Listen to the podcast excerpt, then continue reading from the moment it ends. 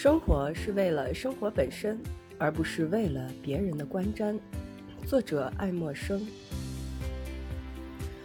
按照目前流行的标准，与其说规则就是美德，毋宁说例外才是美德。不要总是把一个人和他的德行搅合在一起，他们并不是一回事。人们行善做好事，譬如见义勇为、乐善好施等。没有什么好奇怪的，这就像他们如果不参加日常的游行，就一定要交钱补过一样。干这种事情是人生活在世界上的一种装饰或赔礼，就像病号和精神病患者必须交纳昂贵的膳食费一样。他们的德行就是赎罪苦修，我可不想赎罪。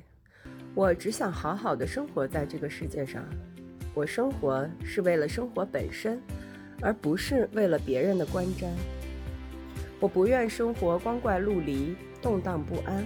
为了过一种真实平等的生活，我倒宁愿降格以求。我要的是健全甜美的生活，而不需要规定饮食和放血。我要的是你是一个人这样的声明。而不是撇开人只讲他的行动。我知道，无论我是做出这些所谓的高明行动，或者是避免做出这样的高明行动，对我本人来说并没有任何区别。我不愿意在我已经拥有的固定权利的地方再出钱购买特权。虽然我才疏学浅，但我却实际存在着，因此。我不需要为了使我自己安心，或者是为了使我的伙伴安心，而需要别人的保证才能生活。我要做的事情一定是与我有关的事情，而不是别人想要我做的事情。